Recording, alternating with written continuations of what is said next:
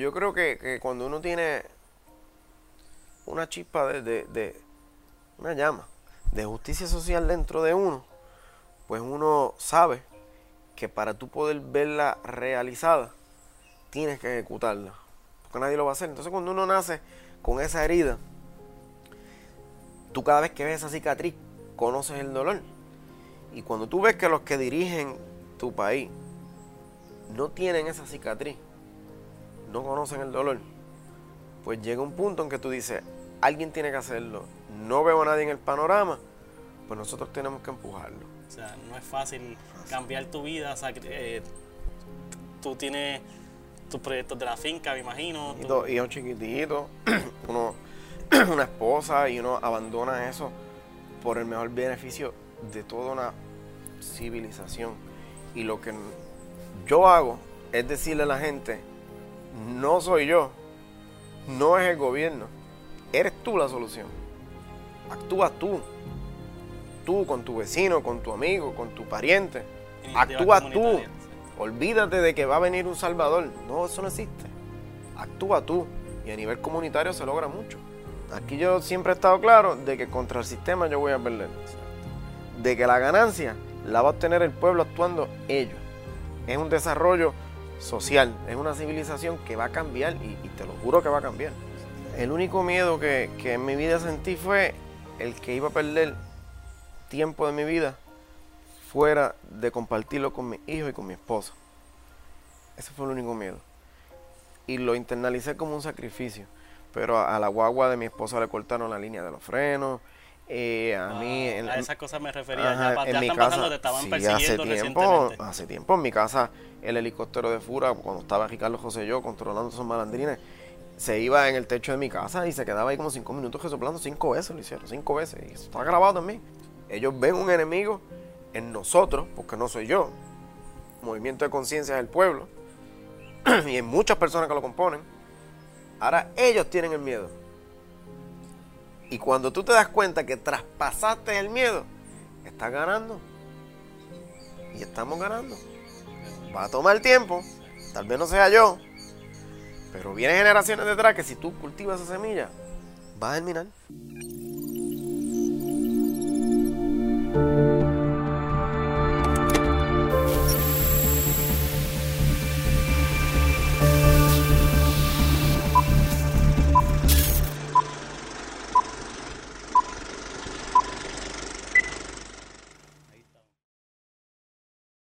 Saludos a todos, mi nombre es Ricky Muñiz y en este episodio de El Viaje me acompaña Eliezer Molina. Un placer tenerte aquí de visita. Placer es De boricua, caficultor, candidato a gobernación en este momento, con, con sus problemas como todo, ¿verdad? Pero para eso estamos aquí, para contar un poquito de su historia. A mí siempre me gusta comenzar hablando desde los comienzos. ¿Cómo comienza tu interés en este caso eh, por- en la agricultura? Como que, ¿En qué momento en tu vida entra eso y tu interés? En la agricultura, primeramente, pues yo vengo del municipio de San Sebastián, que es un municipio agrícola, y para el tiempo que yo me crié cuando chamaquito, pues esa era la industria número uno allí, y, y yo me crié dentro de un cafetal, y viendo los cañaverales, cómo los cortaban y le prendían fuego, y la central quemando, y toda esa, toda esa cuestión. Entonces en la escuela nos daban cursos de agrícola, Wow, y nos ponían, qué sé yo, por decirte un ejemplo, eh, a castrar a los cerditos eh, desde desde la escuela intermedia, hacer injertos con distintos tipos de cítricos y va creciendo uno en ese ambiente. Entonces, pues es algo que tú no te puedes despegar porque ya está dentro de ti. Y, y- y yo creo que hay una base, una formación en ese campo desde chiquito, que es algo pues que lo llevo en el corazón. Sí.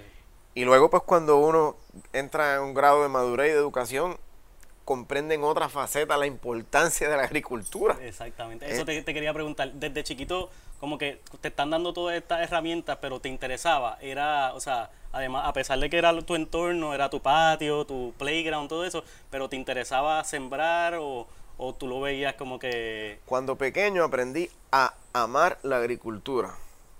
Y ya de adulto aprendí a aplicar la agricultura. Y pues son distintas facetas que se complementan y logran el que uno pueda ser feliz trabajando la agricultura, porque uno lo que tiene que buscar siempre es la felicidad. Y porque para eso es que vinimos al mundo, a ser felices. Y, y si tú eres feliz haciendo algo, yo creo que ya tú eres rico. Olvidándonos del capital monetario que tú puedas obtener. Si tú eres a gusto con lo que tú haces, usted es rico. Brutal. Sí, sí, porque ya tú, tú sabes que si tú trabajas la tierra, eso te da lo que necesitas para vivir, lo esencial. Claro, y da trabajo, da, da disciplina. Da, da, tantas cosas.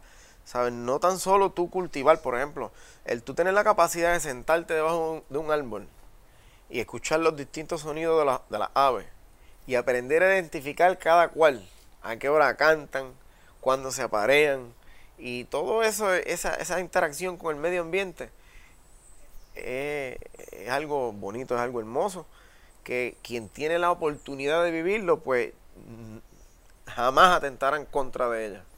Jamás.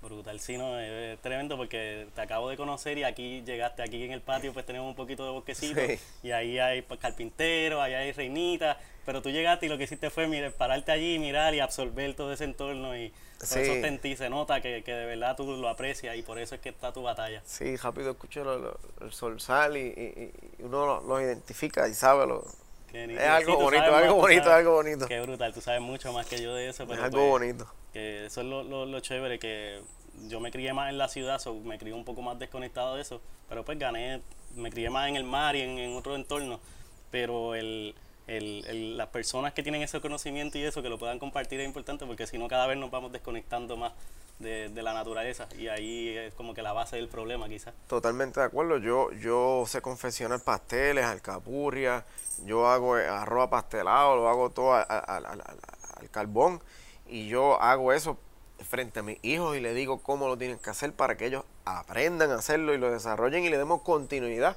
a todas estas prácticas que, que literalmente marcan la historia de, un puertorriqueño que está al acecho de desaparecer. Porque no podemos negar de que tenemos una invasión cultural que ha hecho que el puertorriqueño se separe un poco de lo que es su etnia, su cultura, y trate de, por culpa de la globalización, imitar otras culturas y desaparece un poco eso, eso, ese, esa marca distintiva de lo que es un puertorriqueño. Sí, nuestra tradición y cultura, en la comida, en, cómo se trabaja la tierra, en esas técnicas que... Lo vemos en la música, lo vemos en el idioma, lo vemos en nuestro sistema de educación. Tú estás viendo que todo el tiempo nuestra cultura está al acecho.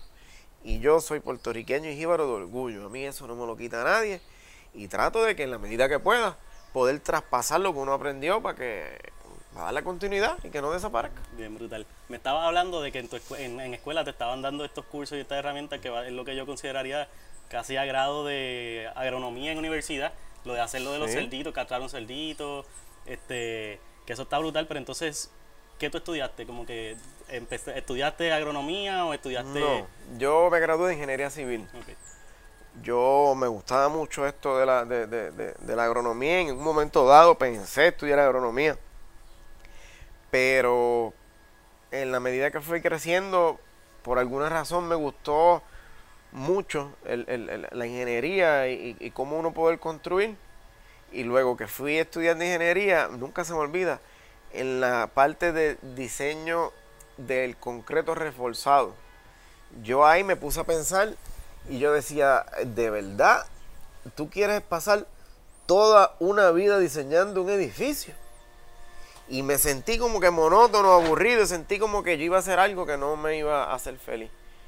Que verme en una oficina dibujando un plano para que un edificio no se caiga, de verdad que yo iba a resumir mi vida en eso. Y yo entendí que no era lo, lo, lo, correcto, que es algo muy bonito. Yo aplaudo a las personas que se dedican a eso.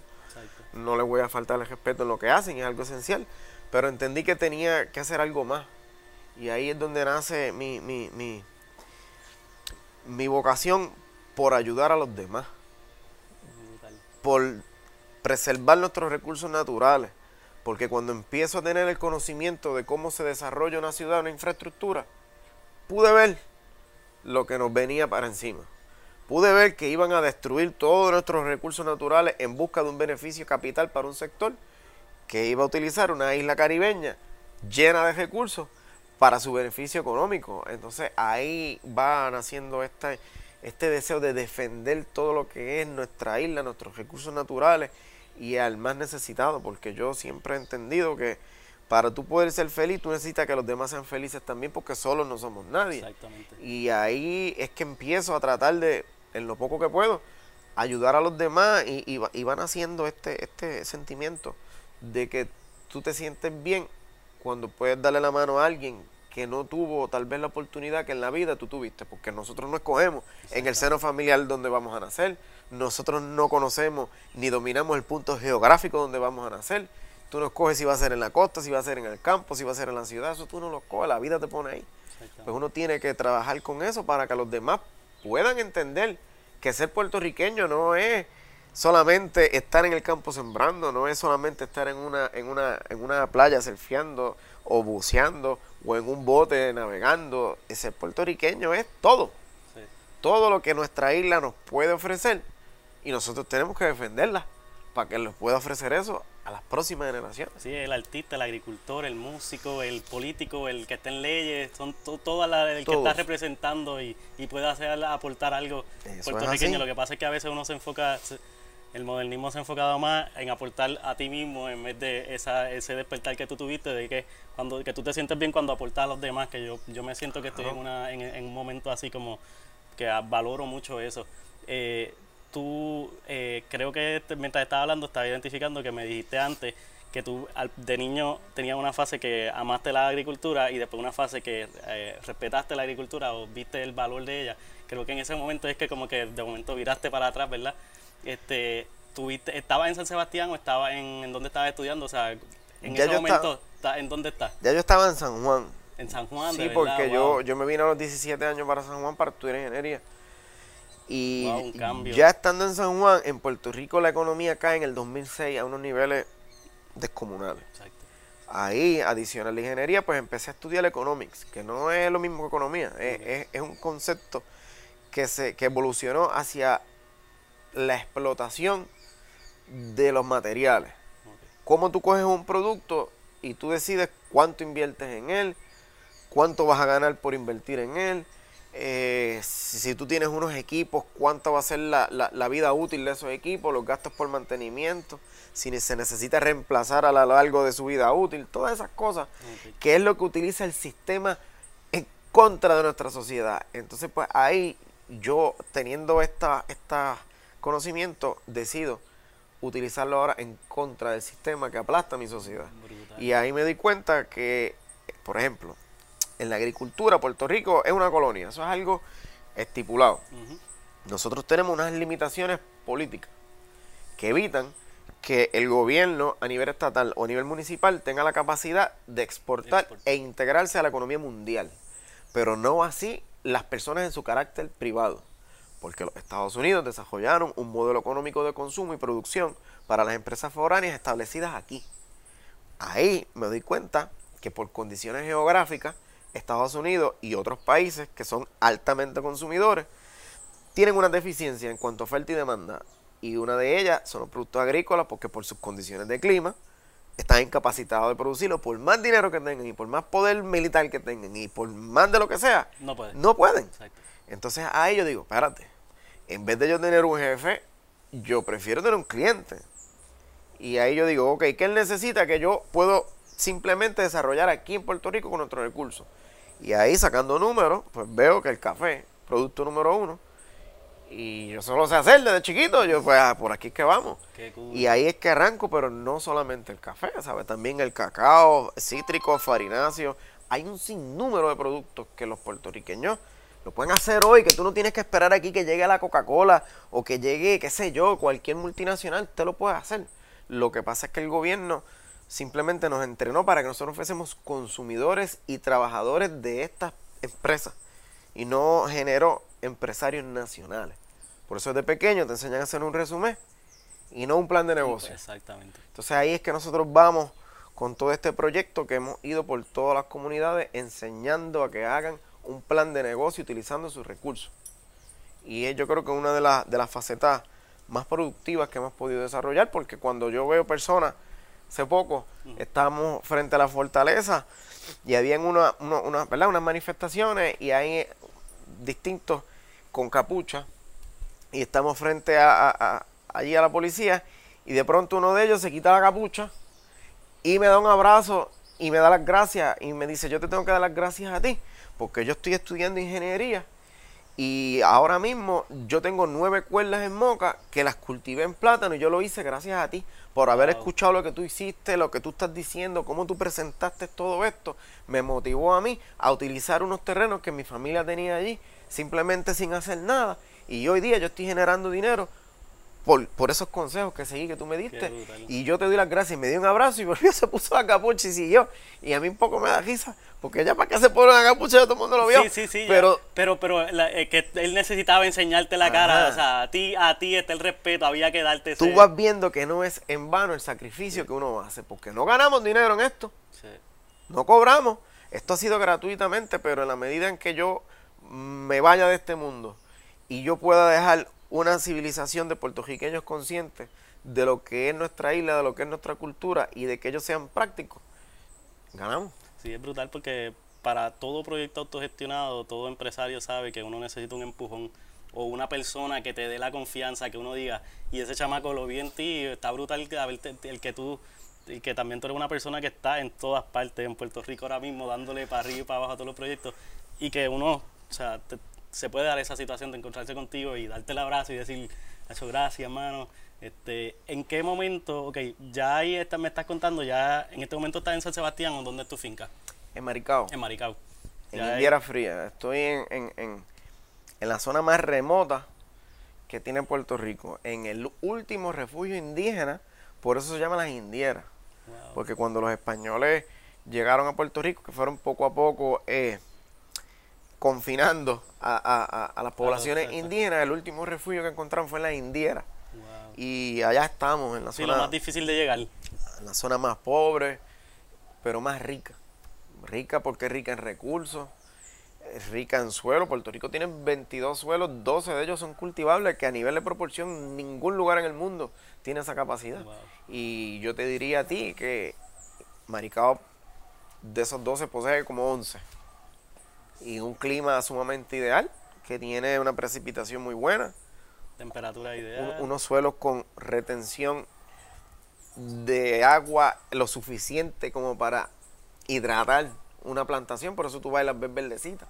Entonces, como son pendientes inclinadas, pues drena y no crea saturación y no, no, no te mata las plantaciones por saturación. Y ahí tú ves que el plátano se Tiene todos los elementos. Perfecto.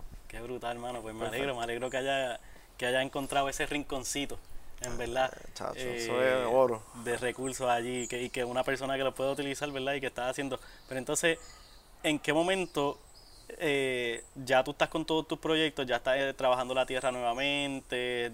Tuviste ese despertar como que de, hacia la conservación y como que volver a la tierra. ¿En qué momento tú empiezas, de la forma que yo te conozco, es porque empiezas a usar las redes sociales para llamar la, la, atención de diferentes situaciones. Eh, ahorita me dijiste que uno de los primeros, o el primero que hiciste fue poco después de María. Eh, pero es bien interesante que después de ahí, pues, seguiste utilizando esa herramienta como para llamar la atención proyectos ilegales de conservación, eh, pero que ahora escuchando tu historia está bien interesante que el primero sí fue como que para, para me imagino que llamar la atención de las necesidades que estaban pasando después de María. ¿Cómo fue ese proceso? Tan pronto pasó el huracán María que por primera vez coge mi eh, señal mi teléfono como al mes. Pues entonces yo escucho a un títere gobernador decir que todo está bien, que todo está bien y yo pues veo que no nada está bien. Veo que unas comunidades en Tuabaja se ahogaron, comunidades que simplemente los alcaldes le daban los permisos en lugares invadidos, aunque fuesen zona inundable por buscar votos y uno tiene que ser simplemente consciente de lo que está haciendo, o sea, porque eso es una trampa. Es una trampa que si de pronto viene un evento como el que vino, te vas a ahogar. Y yo por buscar un voto te, te, te fui, te puse un contador de agua y de luz y tú piensas que actuaste, que actuaste correcto y eso no es real. Y entonces voy, veo eso, subo entonces a Maricao y, ya va un mes. y allí hay una excavadora removiendo el material que está en la carretera y tan pronto no abren paso que yo cruzo, sale la gente del monte gritando, pidiendo ayuda, pidiendo auxilio, que no tienen medicamentos. Y cuando tú ves eso, venir y tú no estás preparado porque yo no llevaba ni suministro. todos éramos víctimas, individuos por ahí a la deriva. Cuando yo veo eso, pues, pues me molesto me molesto y, me entra esta, esta rabia. Y cuando bajo, bajo furioso. Y naturalmente el único medio que tú tienes para poder canalizar lo que tú quieres expresar sin que te impongan lo que tú vas a decir son las redes sociales. Entonces ahí pues escojo Facebook y empiezo a hablar, a decir lo que nos está pasando. Y de ahí en adelante pues encontré una herramienta que me permite llegar a, cientos de miles de personas. Sí, es algo, es algo, que democratiza. De momento ya está suficiente desarrollada esta plataforma que te da ese espacio a que si la gente lo comparte, tienes lo mismo que te da una, una un radio o un canal de televisión. De hecho, llegamos a millones de personas. Mi página llega a 3 millones de personas mensualmente. Pues ya cuando uno ve eso, tú dices, espérate, aparte de un reclamo, podemos construir un mejor pueblo, una mejor sociedad. Y ahí es que comenzamos entonces a llevar este discurso de, cómo, según mi punto de vista, y según mi, ¿verdad? Mi, pensamiento político y económico, podemos desarrollar nuestra isla y, yo creo que lo estamos haciendo muy bien. Y nuestro movimiento, que sea movimiento de conciencia, lo que pretende es eso, crear conciencia, no pretende hacer ni un partido político, ni ganar elecciones, ni nada por el estilo.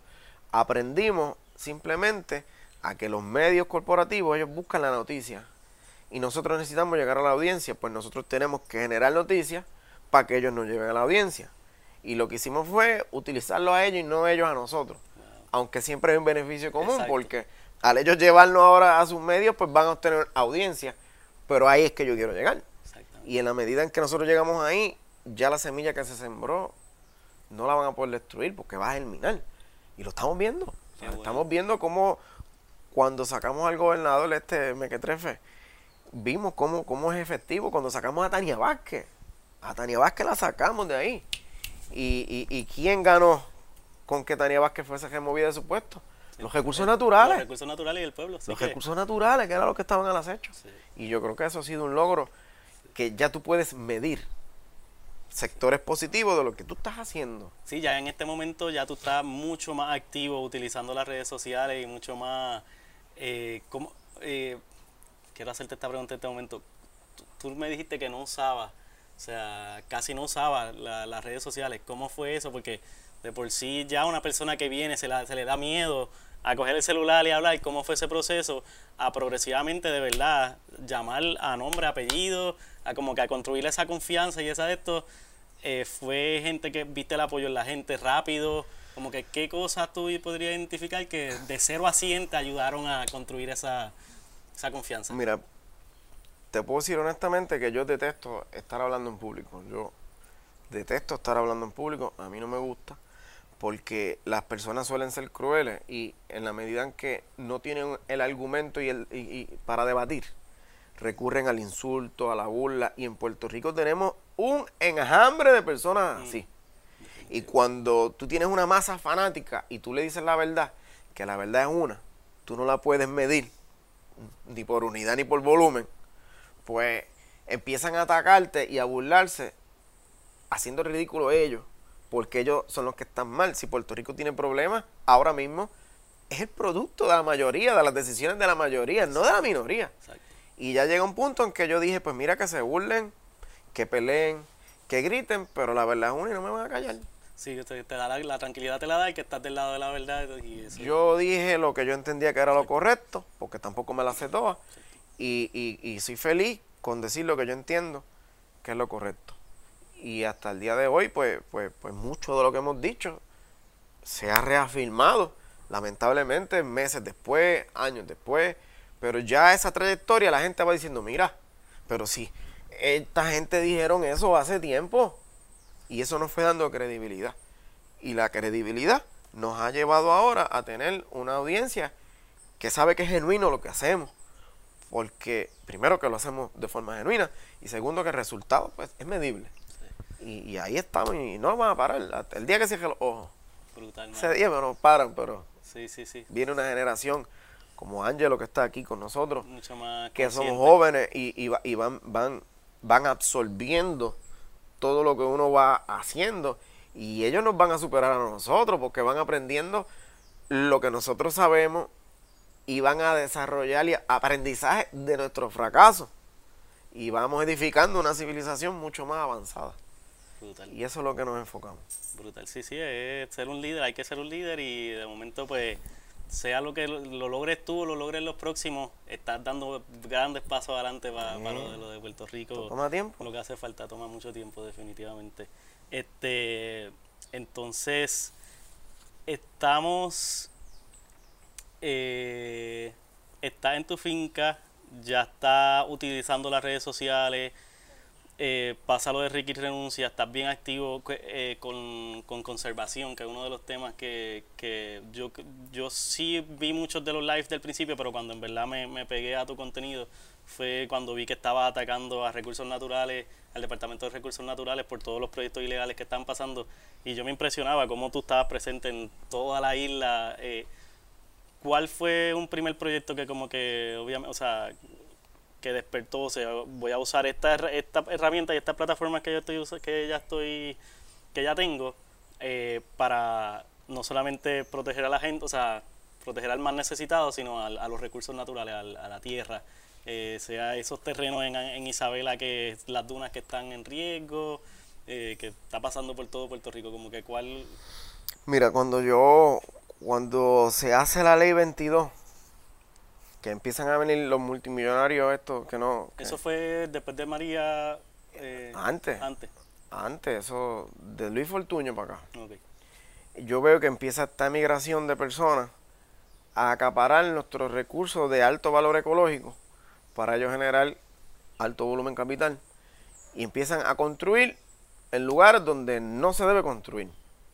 Entonces va viendo uno una métrica y va viendo que va de- en un ritmo acelerado ese crecimiento y llega un punto cuando gana el, desastre de Ricardo José yo que botó la bola. De momento un boom de construcción en todos los lugares, ta, ta, ta, ta, ta, y, y- y empiezan, que es lo que más a mí me, me- me- me duele, las personas a levantar su voz porque se vieron afectados de forma directa. Por ejemplo, me empiezan a llamar muchos surfers porque empezaron a construir en el lugar donde ellos se, se estacionaban. se estacionaban, exacto. Me empezaron a llamar muchos surfers porque empezaron a construir en lugares donde ellos surfeaban y ahora el viento pues no va a desarrollar la ola de la manera en que... Pero esto se está diciendo hace años. Y no estoy criticando a los surfers, es un ejemplo. Sí, sí, pero es eso, Y- es que ajá. uno, uno no grita hasta que te veas afectado tú. Nos Eh, pasó a todos. Pues estás observando que tu comunidad está afectada, pero hasta que no te quitas tu placer o tu espacio, pues no vas a gritar. Antes, Lo entendí perfectamente. Yo lo decía y pues un loco que está hablando. Pero no es lo mismo llamar al diablo que verlo venir. Y cuando el diablo llegó, pues entonces el grito es de desesperación y la acción debe ser a igual magnitud de proporción. O sea, si, si ellos empiezan a construir aceleradamente, pues tú tienes que tu reclamo llevarlo entonces de forma acelerada. Acelerado. Y nos metimos en los proyectos y, y- y, por decirte un ejemplo, en el proyecto de Playuela, a mí en el verano del 2018 me dijeron, mira, Tania Vázquez va a darle los permisos a esa gente. Hay una señora que estaba a cargo de ese proyecto y yo la llamo y le digo, mira, van a construir allí. No, eso nosotros ganamos eso hace años y eso es imposible. Y yo le mira, Sí, llevan 25 años en esa batalla. no estoy restando nada a lo que ustedes están haciendo. Es que ahora van a ser de la Es que te estoy di- diciendo de que le van a dar los permisos para que construyan. Ilegal o no ilegal, esa gente va a comenzar a construir. La señora simplemente decidió ignorarme y me invitó allí para que yo aprendiera cómo era que ellos habían hecho las cosas. A lo- al año voy pasando para un proyecto que están haciendo en Isabela y empiezan lo- lo- lo- la- las quejas. Me dicen, mira, Lizel, dale para acá porque están construyendo aquí y, y, y, y ves lo que te digo, ¿sabes? Hubo que esperar a que llegara el momento. Cuando eso ocurre, ya nosotros tenemos como cuatro proyectos en las mismas condiciones, incluyendo el muelle de azúcar en Aguadilla, Exacto. en, en, en Isabela. Middles, en, en- ajá. Y cuando tú vas viendo ese patrón tan constante, nos metimos allí, generamos noticias, entonces los medios fueron detrás de nosotros. A ver qué era lo que pasaba, qué era lo que estábamos haciendo allí. Le explicamos, entonces ahí ellos empiezan a... a- hicieron un programa semanal, vamos, de la construcción en las costas y Si quieres contestar y seguimos un poquito por eso, tú, relax. Tranquilo. Entonces, con la construcción en las costas, y ellos vieron que había una tendencia marcada. Ahí empezamos a decir lo que está ocurriendo. Sí, la, la construcción que estaba en la loma, que era, que era como un mogote. Cortaron que- el calzo. Que cortaron el calzo, el, el proyecto de Loíza. Cortaron eh, el calzo. Entonces, cuando yo veo la contestación de Tania Vázquez, que te dice que tú puedes construir allí porque ella no vio ningún mogote, te da una muestra de la total ignorancia de esta persona a lo que está hablando, porque cuando mencionamos el calzo, significa que tú tienes una roca con alta concentración de yeso, cal y magnesio. Eso hace que con el contacto al oxígeno, pues se- se- la palabra se meteoriza, y me explico. Se meteoriza es que las partículas comienzan a desprenderse y se hace polvo. Luego ves que viene la erosión, cuando tú ves que, que la cosa se rompe y te dicen, mira, se erosionó. No, la erosión es el producto de la meteorización. Eso se acelera cuando tú creas contacto con el oxígeno. Entonces, al tú cortar esa capa superficial, orgánica, que impide el que el oxígeno haga contacto con la roca, acelera el proceso de meteorización. Y cuando yo veo eso, yo digo, pues esta señora está loca. Ella no sabe lo que está diciendo. Y, y- y no es que no sabe, es que no le importa. Porque ella fue puesta ahí para ejecutar Exactamente. y ejecuta en contra de los recursos naturales. Y ahí nos dimos la tarea de, de- de- de defender nuestros recursos naturales y entendimos que esa persona tenía que estar fuera de su posición porque es una enemiga de los recursos naturales. Y la sacamos. ¿Cómo, cómo tú viniendo, verdad, de, tus proyectos independientes, cómo tú te empiezas a educar en cómo atacar estos problemas? Eh, como que hay que bregar a nivel legal, hay que bregar a nivel legislación, hay que solamente hablar y, los medios se van a encargar de llamarlo a la atención, pero ¿cómo tú empiezas a leer esta situación y a, y a autoeducarte como en el proceso? Te Porque eh, me imagino, o sea, escuchándote, como que tú has ido aprendiendo de esto mientras lo haces. Te vas a reír. Pero cuando yo encontraba esta, esta, este- esta dificultad de hablarle a la pared, un día dije, yo necesito entender por qué el ser humano reacciona de esta manera. Y ya yo había estudiado ingeniería y, y economics y me puse a estudiar eh, antropología. Comportamiento del humano. Me Sí. puse a estudiar antropología, carácter personal. Empiezo a bajar libros y, y- y me voy desde... ¡Wow! Y llega un punto en que tú te entrenas a cómo hablarle a un individuo para que él sea receptivo. Porque a veces nosotros creemos que por decir la verdad la persona lo va a entender, pero no es así. Veo muchas muchos que se educan y utilizan los tecnicismos tratando de, de- de que una persona que no estudió lo comprenda. Y eso es imposible. Y ahí pues tratamos de, de, de profundizar lo que estamos diciendo para que la persona tuviese mayor capacidad de digerirlo.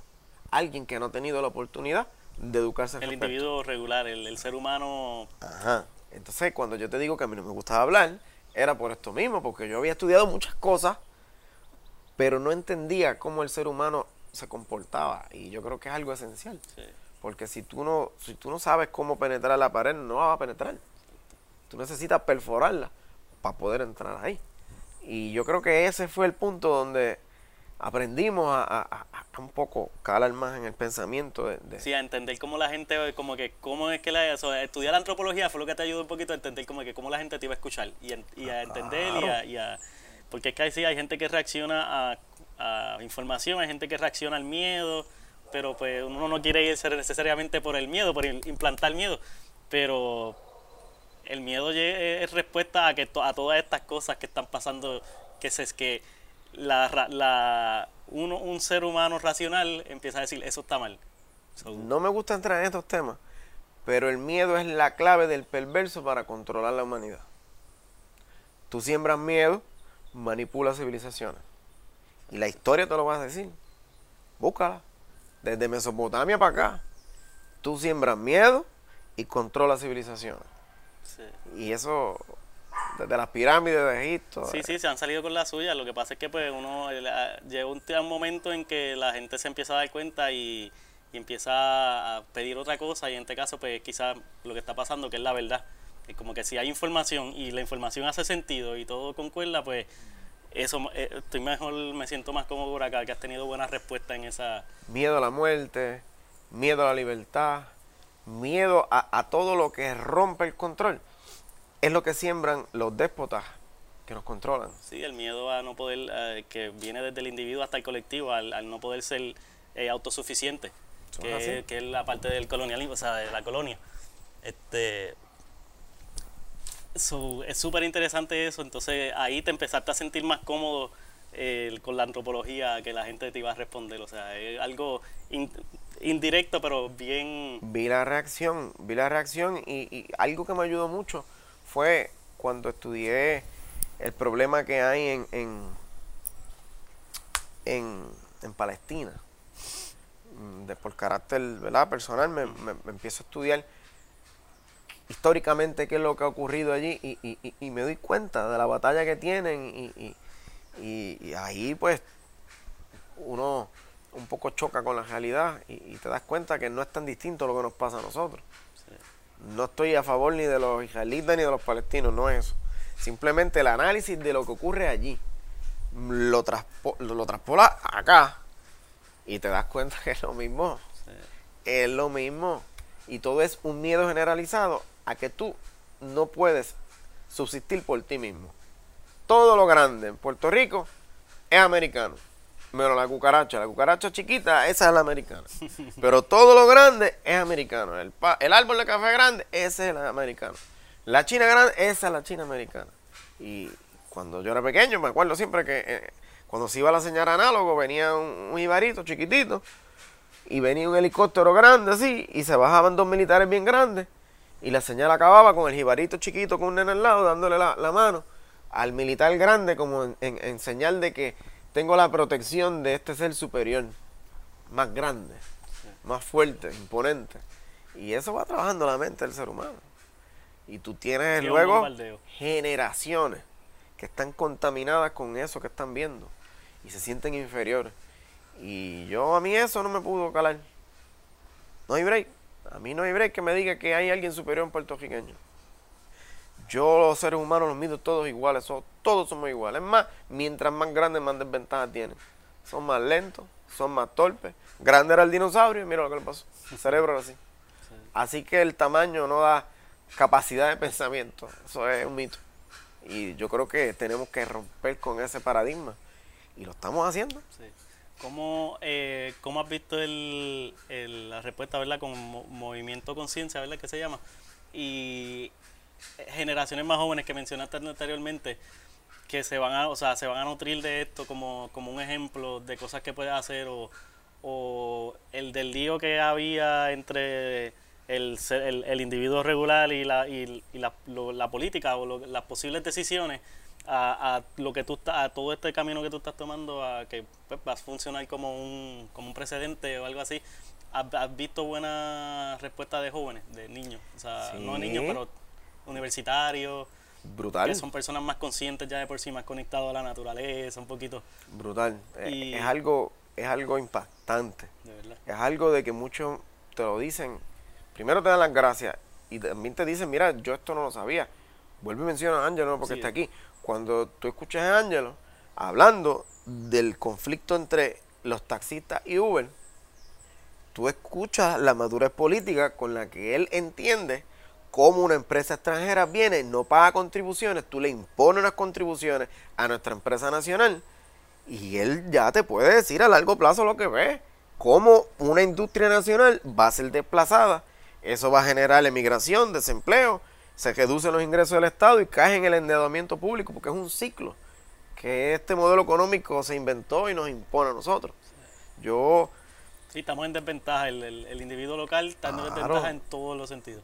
Todo, mientras el puertorriqueño per se está en desventaja, porque en la medida en que tú dejes de producir vas a tener que consumir el producto importado. Y eso es lo que somos. 3 millones, tal vez un poco más de consumidores, fijos del producto importado. Producto que le garantiza una empleomanía a empresas que no son de aquí, contribuciones a un gobierno que no es de aquí, y así es que explotan poco a poco a los puertorriqueños. Sí, algo que viene de 1912, algo así, la ley Jones y la, estas leyes, ¿verdad? Esto está, Bueno, eh, vi- viene un esta poco más. estructura viene desde de hace un montón de- Viene desde finales de 1700 con Adam Smith. Cuando inventa todo este, eh, eh, ajá, que nace el capital financiero, inventa todo este sistema de consumo y, y- y logran entonces imponerlo en distintos sitios. Estados Unidos es el primero. Estados Unidos es, es el lugar de mayor consumo en el mundo. Pasa que producen dinero Exacto. y tienen la ventaja de producir dinero y producir, porque Estados Unidos produce. Consumen, pero producen a la vez. Entonces, pues puede hacer una economía autosustentable. Nosotros no. Pero han cometido el grave error de que creyeron esas prácticas y hoy día tienen la deuda pública más grande del mundo. 23 trillones me parece, o cercano a esa cifra. Así que algo anda mal. Sí. Y lo que anda mal allá es lo mismo que anda mal aquí. Es el mismo problema. Por eso Donald Trump tú ves que ahora hace unas políticas donde le impone cosas a China para que las empresas vuelvan a Estados Unidos a producir allá, porque entonces generan empleo allá, pagan contribuciones allá. Esa brecha que ellos abrieron fue un error eh, que se les escapó, porque te lo digo, los grandes son brutos. Y los gringos pensaban que por ser grandes eran inteligentes. Pues ellos, ellos cayeron en el mismo modelo económico que inventaron. Y, y ahí está el resultado. Sí, sí, entonces se tira que la deuda en Puerto Rico es bien grande, pero igual allá es lo mismo, Sí. pero a escalas mayores. cuando ellos vienen y se quedan con Puerto Rico, te dicen, pues vamos a quedarlo con esta colonia, vamos a llamarle territorio. Porque en el 1948 ya las Naciones Unidas se hacen estos proyectos que se elimina el colonialismo, entonces vamos a llamarle territorio. Montan un territorio aquí donde ellos controlan variables económicas, entonces nosotros producimos eh, consumo, no producimos material, producimos consumo. Y ellos producen material y tú solo consumes. Y por eso tú vas al supermercado y ya no hay productos locales Sí. es productos americanos para el consumo de los puertorriqueños. Esa es la presencia que está aquí ahora mismo, que es peligroso, es algo bien peligroso porque destruyó nuestra industria nacional y ya no hay nada hecho en Puerto Rico, no lo hay. Así que si nosotros queremos acabar con el colonialismo, esto no es irnos con carabina a, a tiro limpio con ellos, eso es fábula y cosas del pasado. Si nosotros los puertorriqueños queremos acabar con el colonialismo, tenemos que comenzar a producir Hay que revertir ese... reducir las importaciones y que no se les sea rentable la importación de productos porque los puertorriqueños ya no lo necesitan. El día que eso pase, se acabó el colonialismo. Sin tener que ir a plebiscito ni nada por el estilo, porque esto es un asunto económico, de carácter político, porque la política aplicada genera esto. Y por eso estamos en política. Si estamos en política es porque necesitamos controlar a los mercados y no que los mercados nos controlen a nosotros. Y el que lo entiende sabe que lo tiene que hacer y sabe que los que están en el poder no lo entienden. Sí. Y ahí sí te digo que no lo entienden. Ellos creen que esto, una ideología, lo va a revertir. Muchas personas te dicen, si esto es Estado, pues esto va a ser mejor. Porque vienen más fondos federales. Pero es que acaso tú produces. No produces. ¿Y qué va a venir? ¿Qué va a venir? ¿Más fondos federales? Va a venir mayor consumo. Y usted a la larga desaparece. Como le pasó a Hawái. Galones de leche a 10 pesos. Eh, culturas arrinconadas, como, como si fuesen, me da pena decirlo, pero como si fuesen extranjeros en su propia tierra. Sí. Allí los tienen segregados, como mismo hicieron con los indígenas allá en la cota. indígenas. En la cota, porque la cota es un estado. Mucha gente habla de que si Dakota el norte, no. El estado de la cota es el lugar donde viven los indios y no pertenece a los Estados Unidos. Pero cuando usted ve el mapa, usted ve un mapa completo de los Estados Unidos, pero hay un punto ahí que no es en estado. Qué interesante. Ajá, eso Así es. que todo reserva. Eso Eh, es historia, eso es propiedad de los indios. No es un estado. Y así tienen a los hawaianos. Y así nos tienen a nosotros. Sí que se- va cerrando, cerrando y cerrando cada vez más. Nos y- tienen arrinconados al punto que muchos piensan que somos americanos. Yo los he escuchado y no los veo por Facebook diciendo yo me vine para acá porque soy ciudadano americano. Usted es un inmigrante más que tiene una ciudadanía americana de segunda que te da la posibilidad de, ir allá a trabajar. Pero americano no eres. ¿En qué momento te da ese... ahorita me dijiste, pero ¿en, qué, ¿en cuál fue el momento que tú dices voy a asumir un, puesto político, voy a asumir esta... voy a seguir en esta línea a todo, a todo gender ¿Y en qué momento anuncias tu, eh, tu, tu puesto o tu candidatura? ¿O cómo fue ese proceso de realización y de, y de aceptarlo? O, o fue, se te hizo fácil? Como que... No, fácil no se me hizo. Pero yo creo que, que cuando uno tiene una chispa de, de- de- una llama de justicia social dentro de uno, pues uno sabe que para tú poder verla realizada, tienes que ejecutarla. Porque nadie lo va a hacer. Entonces cuando uno nace con esa herida, tú cada vez que ves esa cicatriz, conoces el dolor. Y cuando tú ves que los que dirigen tu país no tienen esa cicatriz, no conocen el dolor, pues llega un punto en que tú dices, alguien tiene que hacerlo, no veo a nadie en el panorama, pues nosotros tenemos que empujarlo. Y decidimos hacerlo desde el 2018, pero en, en- lo anunciamos una semana antes de que saliera el chat del gobernador. y lo hicimos justo en la fortaleza y, y eso está grabado en, en Facebook. En Facebook, sí, el antídoto, como la policía fue, nos cerraron el acceso. Hubo una presencia de policía acá idéntica a cuando las manifestaciones para sacar al gobernador como si allí estuviese hablando un criminal. Y eso ocurre porque el gobierno que sigue, persigue, se da cuenta que lo que tú estás diciendo atenta contra el establishment. Y ellos ven un enemigo, no hay duda. Ellos ven un enemigo en nosotros, porque no soy yo, movimiento de conciencia del pueblo, y en muchas personas que lo componen, y ellos ven el miedo. Ahora ellos tienen el miedo. Y cuando tú te das cuenta que traspasaste el miedo, estás ganando. Y estamos ganando. Va a tomar tiempo. Tal vez no sea yo. No sea Ángelo.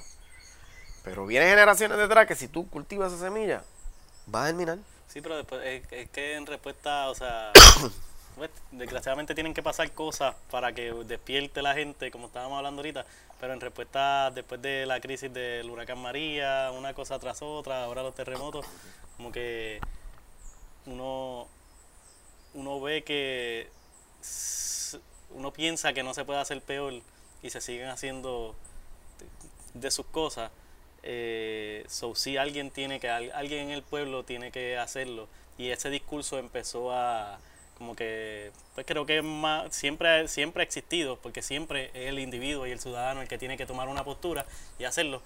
Pero había como yo pienso, quizás había un poquito más de desconexión de momento, pues con todas estas crisis estos últimos años, pues crisis, empezando con la crisis económica desde el 2008 por allá, pues como que hay que, hay que cambiar las cosas y este que está súper chévere, pero no es fácil. O sea, no es fácil, cambiar tu vida. sacri- eh, tú tienes tus proyectos de la finca, me imagino. Y tú- dos hijos chiquititos, uno, una esposa y uno abandona eso por el mejor beneficio de toda una civilización.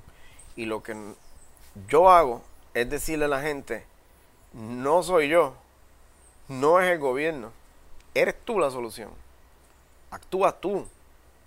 Tú con tu vecino, con tu amigo, con tu pariente. Actúa tú. exacto. Olvídate de que va a venir un salvador. No, eso no existe. Actúa tú. Y a nivel comunitario se logra mucho. Sí. ¿Cuán esencial, ah, que estás hablando de eso, cuán esencial tú crees, o sea, con todo lo que está pasando, cuán esencial tú crees que es tener un puesto legislativo o una posición allá de, toma de decisiones versus juntar su comunidad y hacer sus cosas en la comunidad, que ha sido lo que se ha visto en María, ahora con los terremotos, todo eso, como que si tú te logras poner y decir como que pues t- todas estas iniciativas han sido la solución por los últimos años, han sido lo que ha, ha- ha brindado el servicio al, al- al individuo. Como que cuán esencial, o sea, sigue yo sé que sigue siendo esencial tener una postura allá arriba, pero como ya que tú estás adentrándote y estás conociendo cómo funciona, como que cómo tú ves eso. Eh, ves, o sea, ves que en verdad algún momento, algún punto de frustración ahí de como que, mano, acá no hay break, o sea, en- en- No, no, frustración no hay, ni la va a haber porque uno sabe que es una pelea. sí, es como tú dices, que si no eres tú, el próximo, hay que ajá, empezarlo. Las peleas no, no. En esta nosotros nos llevamos dos sacos. Llevamos un saco. Y el saco es que vas a perder. Aquí yo siempre he estado claro de que contra el sistema yo voy a perder. Exacto. De que la ganancia la va a obtener el pueblo actuando ellos. A ver, yo nunca voy a ver aquí una ganancia en, eso- en esos términos. Sí. Es a largo plazo. Es un desarrollo social. Es una civilización que va a cambiar y, y te lo juro que va a cambiar. Esa, es nuestra ganancia. Pero no es que yo estoy tomando una acción pensando ver una victoria inmediata detrás de lo que hice. Sí, que más señal que el Ricky renuncia, eh, que fue como que un jamaquión una, de un primer intento. Exacto. A mí me hubiese gustado que la gente se hubiese quedado allí indefinidamente a sacarlos a todos. Sí, el problema sigue, eso es. Pero es un proceso lento de aprendizaje continuo. Y, y- y lo vamos viendo, vemos cómo otra vez se activan y ya van creando conciencia de que todavía gobierna el mismo que sacaron. Eso toma tiempo. No, no me podía frustrar porque se fueron de allí. Al revés, lo vimos como un triunfo, como un logro que va para los libros de la historia, que, que, que marca la vida a uno, que ya nadie lo va a poder borrar Bien brutal. y que, lo, que la mayor satisfacción es ver que los que se burlaban de nosotros porque éramos minoría, ahora la minoría tiene la capacidad no de burlarse de ellos, de darle con la verdad en la cara y decirle, mira, aquí tienes el producto de tus acciones fanáticas y te lo sacamos nosotros. Sí, eso es algo que, que en colectivo, todas las, todas las iniciativas, todas las cosas que están pasando ahora con las redes sociales, hay mucha más información y mucha más accesibilidad a cosas que de momento no hay cuestionamiento. Es, míralo aquí, ahí está. Tú filmaste, tú hiciste esto y ahora están, eh, está- este, se pone en la pared, con, entre la espada y la pared, eh, kind of thing. Mira, yo espero que este podcast lo vean miles. Y que de esos miles que lo vean, de esos miles que lo vean, lo- espero que muchos de ellos sean de los que tienen la camisa que decía Ricky Rosselló. A ver dónde tienen esa camisa. A ver si todavía se atreven a sacar la camisa y ponérsela con orgullo. O coger en el, su carro y ponerle el sticker y decir Ricky. A ver si todavía les queda vergüenza y moral para hacerlo. Yo sé que no. Y esa es una satisfacción muy grande. Que ya ganamos. Vuelvo y te digo, ya con eso nosotros ganamos. Lo que estamos tratando es construir un país. Yo no creo que llegando a, a- un cargo político inmediatamente vas a lograr un cambio. Esa Toma era- esa era- tiempo. Esa era la pregunta que quería como que formular. Esto toma tiempo, Exacto. pero, Pero si hay que da, empezar por ahí y tienen que ser Claro. diferentes individuos con este tipo de mentalidad para eh, que se difumine eh, las diferentes generaciones que hay de los que llevan años ahí metidos y, y- y una generación nueva con un nuevo pensar y conciencia diferente. Claro, yo siempre he dicho que, mira, ahora mismo nosotros tenemos un individuo que puede ser muy productivo en Puerto Rico fuera de un cargo político y por alguna razón no lo hemos hecho. Yo siempre he sido fiel creyente de que Georgie Navarro es más productivo en un museo de vida silvestre o algo así que tú teniéndolo tomando decisiones allí eh, en la Casa de las Leyes tú decís, mire, es increíble que en la historia este individuo fue mantenido por décadas bebiendo home, haciendo el ridículo por las calles y esto es un ícono, porque para mí es un ícono, un ícono que debería darle desprestigio a los que formen todo ese montaje político partidista a lo cual él pertenece. Porque son los mismos que montaron el amolado, son los mismos que tenían a Chemo Soto, son los mismos que han tenido una catélbala de, de, de, de, sujetos silvestres que cuando tú los ves da vergüenza de que hayan sido las personas que ejecutan leyes. Y que mismo el país. tenemos a Héctor Martínez con la comisión que escoge los jueces del país. Tipo que sale convicto, sale preso federal por corrupto. Ahora es que pone los jueces. Pues hemos aprendido.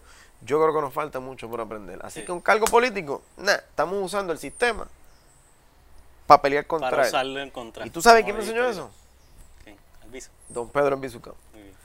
don Pedro Campo en el 1932 fue a las elecciones y él sabía lo que había, pero utilizó el sistema para él poder llevar su mensaje y construyó un ejército que la historia está escrita ahí. Después del 32, dio candela.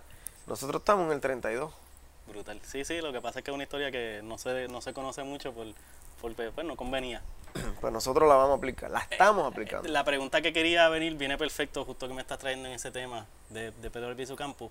Yo como individuo regular, una persona del pueblo, yo digo como que te, da miedo o en algún momento te has visto, o sea, piensa en, en, riesgo hacia ti como persona, porque por estar llamando a todas estas personas, o sea, son cosas que han estado pasando por tanto tiempo, como lo que uno le dice como una mafia, como que eh, es una pregunta, eh, en verdad, como que real yo como persona, como que algún no, no que te hayas visto como que ya en, en riesgo, pero eh, existe esa, ese, ese, ese pensamiento en ti, eh, porque estás llamando atención temas delicados, muchas personas, y de la manera que lo estás trayendo a colación siempre, como que, ¿cómo funciona eso en...? El único miedo que, que en mi vida sentí fue el que iba a perder tiempo de mi vida fuera de compartirlo con mi hijo y con mi esposa. Ese fue el único miedo.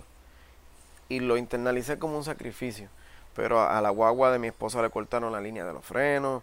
Eh, a mí a esas cosas me refería ya, en mi casa, te estaban persiguiendo hace tiempo, hace tiempo en mi casa el helicóptero de Fura cuando estaba Ricardo José y yo controlando esos malandrines se iba en el techo de mi casa y se quedaba ahí como cinco minutos resoplando. Cinco veces lo hicieron cinco veces. Y eso está grabado también.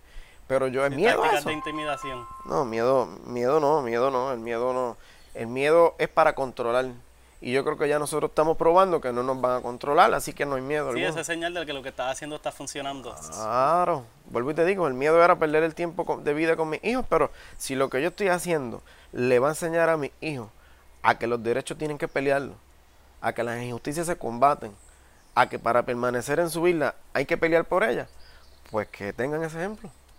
Y es lo que tratamos de hacer brutal palabra grande. Y sí, lo estás haciendo de todas maneras, como eh, en, la, manera de activismo y también como empresario, porque tú tienes, tu negocio sigue funcionando, ¿verdad? Tu, escuché que tu plan es montar la café, poder exportar tu café hacia Europa y eso, y son planes que es la idea, es poder eh, aportar esta idea al futuro de Puerto Rico, pero también tú ser partícipe de lo que estás hablando, de, de montar un negocio que sea funcional y autosustentable en Puerto Rico. Que eso es brutal, súper difícil en este momento histórico, súper de celebrar. Y que no dependa de las desgracias decisionales que toman los politiqueros de Puerto Rico. Porque ahora mismo se cae la economía aquí porque van a aumentar el gasto energético. A mí no me va a afectar. No me va a afectar. Que va a haber problemas porque el producto importado va a venir más barato todavía no me va a afectar. ¿Sabes? Yo me liberé de esas cadenas. Hubo que estudiar un poco para poder lograrlo. Pero que hagan lo que les dé la gana. Que nosotros vamos para adelante. Qué brutal, hermano. Brutal no es éxito y, mucha fuerza, ¿verdad? En todas las la iniciativas y todos los, la, los challenges que se decidan, ¿verdad? Enfrentar. Eh, ¿Alguna otra cosita que quiera aportar? Este sé que pues, estás pasando ahora, ¿verdad? Estás como candidato a la gobernación independiente, como candidato independiente, que es eh, de la dentro del sistema de la forma, me imagino que lo más difícil, porque no quieren que lo hagas o te van a poner muchas todas las trabas, que es lo que están haciendo. Sí, está hecho, es un sistema que está hecho para que solamente los partidos políticos o las personas multimillonarias, y no multimillonarios, vamos, las personas con alta capacidad eh, eh, de capital, lo puedan lograr. Porque exigen unos parámetros a alguien por carácter individual que son irreales cuando tú no tienes ese poder monetario.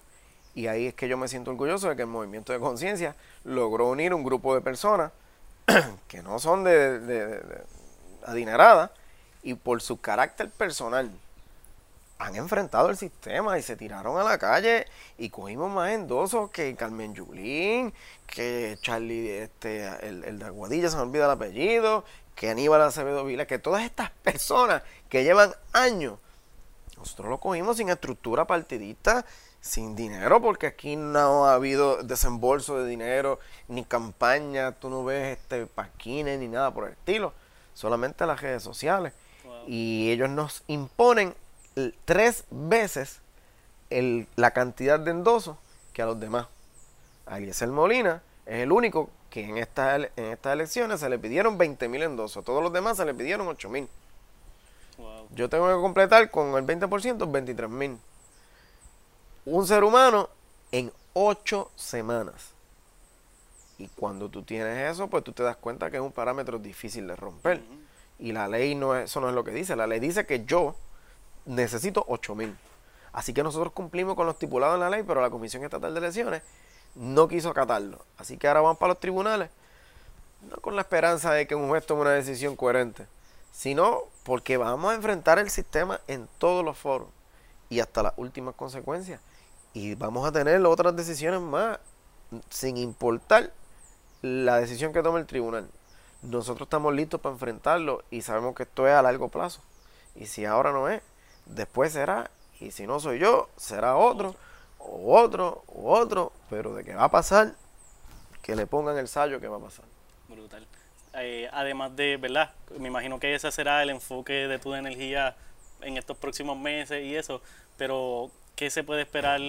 ¿Qué otras cosas están pasando con Movimiento Conciencia? ¿Sigue activo en las cosas que están pasando en las costas? Como que cómo te estás partiendo, cómo están viniendo ahí personas de voluntarios a ayudarte si es posible, como que qué está pasando y qué se espera de, de Movimiento Pues Conciencia. sí, se están sumando, mano, miles, sí. miles de personas y, y, y eso es lo que queríamos. Sea, no pretendimos nunca hacer algo fuera, o sea, algo Es bien ordinario. loco que algo que nazca de un Facebook, de un, de un video de Facebook, que tú digas como que, bueno, voy a hacer un video, a de ahí a todo este eh, efecto.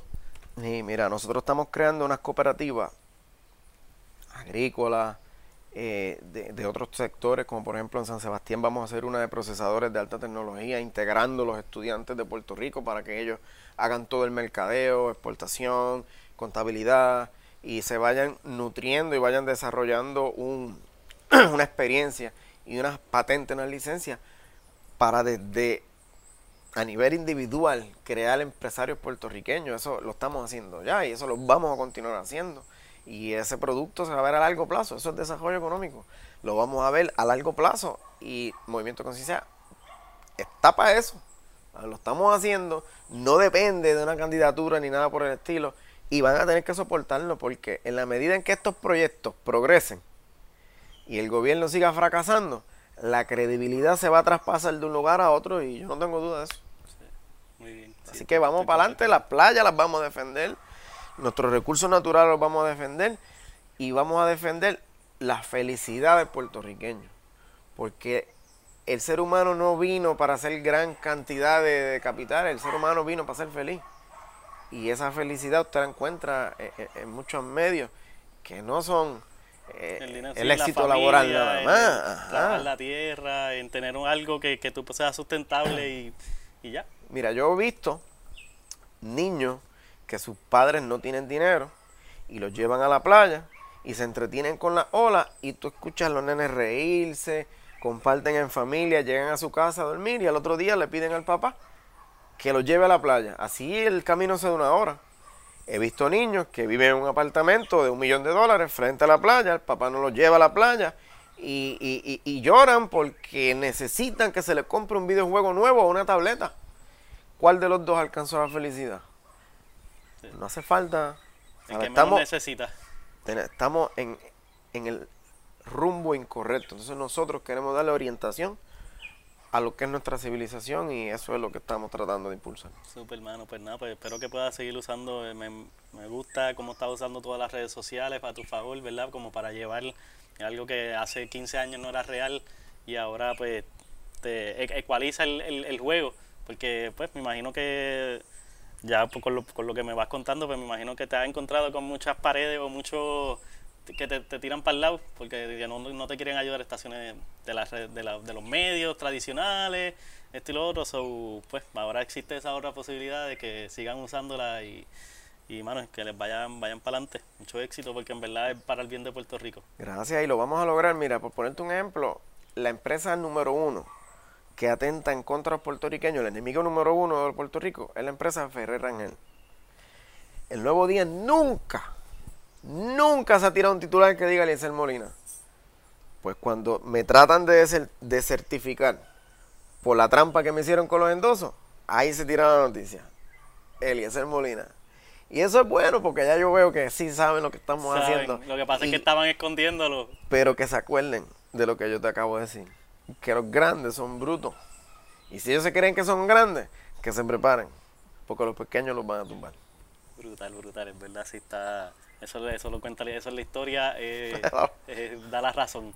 Eh, a mí me gusta siempre comenzar con una pregunta como que ¿qué tú le recomiendas a, a niños o, o un joven, o no ni siquiera un niño, porque quiero ser un poquito más amplio, a una persona que sea empresario o no, quiere tomar eh, la rienda en algún proyecto de líder de iniciativa comunitaria o tomar un puesto político, como que, que tú le, ya teniendo este, este dos años de transcurso o algo así, como que, que tú le, le- qué palabras tú le das a una persona, eh, le, le recomienda o, de motivación le dices al puertorriqueño ahora mismo, ¿verdad? Que para eso. Que nunca permita que nadie le diga que no lo va a poder alcanzar. Que, que crea en su instinto y- y que uno tiene que actuar en la vida para vivir de los resultados. Así que se sienta orgulloso si, si lo logra, si no lo logra. Y que por cada, por cada caída que no lo vea como un fracaso, sino como un paso de aprendizaje que lo va a llevar al crecimiento.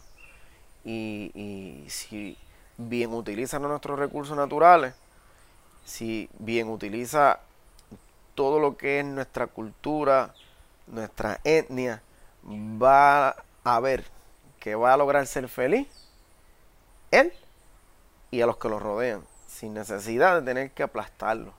Por ejemplo, yo siempre estaba en contra de, de- de ver que se privaticen todas estas escuelas, todos estos colegios y que yo estoy segregando una población de, de- de- de- niños que sus padres son adinerados, que no tengo nada en contra de eso, versus otros que nacen en, en- en lugares desventajados. Los está separando cuando niños. Entonces cuando ellos crezcan, el que tiene el gran poder no va a sentir ningún sentimiento en que se aplaste a alguien que no conoce. Pero si ellos cuando estudian desde pequeños crean esa hermandad, cuando esta persona adinerada vaya a actuar, va a pensar dos veces aplastar a su amigo, a su hermano. Pues eso nosotros podemos cambiarlo. Y, y- y es un error que hemos cometido que tenemos que transformar, pero que nadie tenga miedo a ser un empresario puertorriqueño, que sienta orgullo y que se olvide de que si viene una multinacional y tiene mayor poder capital, eso es pamplina. Siempre estudiar los mercados y ver dónde tú puedes tener mayor retorno de inversión. Y no necesariamente aquí, expórtalo. Y que tiren para adelante, que tiren para adelante, que no se sientan inferior a nadie. Brutal, no, tremendas palabras, pero me surgió una, una pregunta más. Tú como agricultor, porque lo mencionaba anteriormente, ¿cuál es tu punto de vista con la, la situación de Monsanto y las tierras en Puerto Rico y, y en, en com- en competencia con el agricultor puertorriqueño? Que no es competencia porque ese producto no se consume, es, científico, pero como que ¿cuál es tu punto de vista con ese experimental o Monsanto es la, la versión Walmart para el minorista, pues para el agricultor. Y Monsanto debe estar fuera de Puerto Rico. Lo tenemos aquí, pero tenemos entonces que combatirlo. ¿Y cómo lo vamos a combatir? Pues ya lo estamos haciendo. Lo estamos haciendo y, y- y- y que se preparen.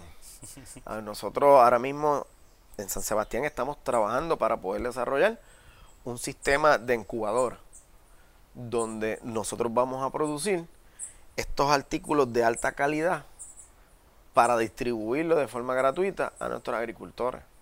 Entonces le vamos a quitar los clientes y si tú no tienes salida a tu producto, pues tú le quitaste ¿Qué el mercado? Le quitaste el mercado. Y el wow. secretario de Agricultura, Carlos Flores, que es el que los ayuda y viabiliza el que ellos se les sea rentable estar aquí, porque se prepare, porque lo vamos a sacar como sacamos Daniel Vázquez.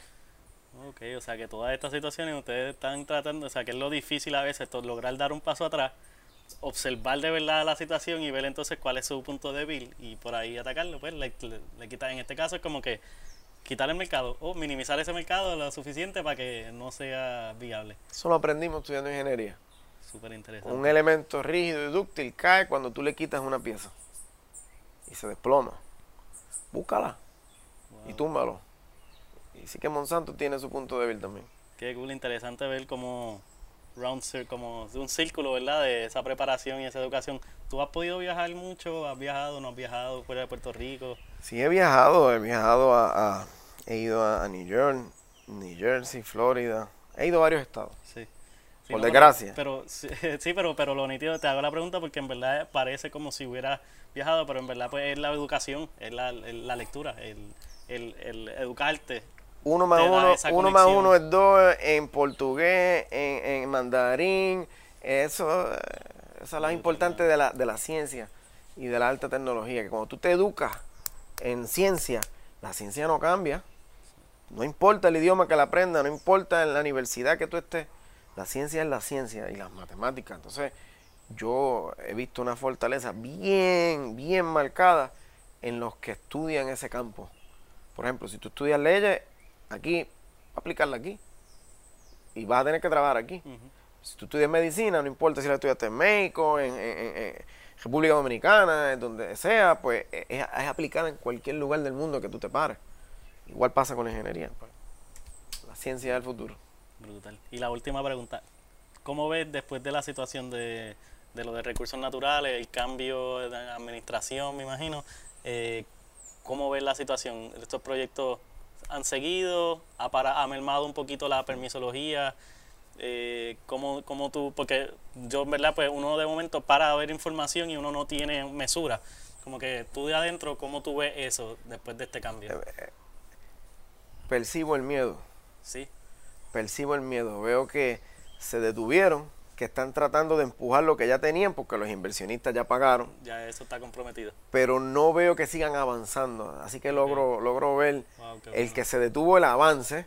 Eso no quiere decir que terminamos. Sí, pero el, el- el- el- el- la permisología, como se estaban viendo permisos y cosas nuevas desmesuradamente, era una de las cosas que más, preocup- más preocupantes. Es que no se Como estaban viendo.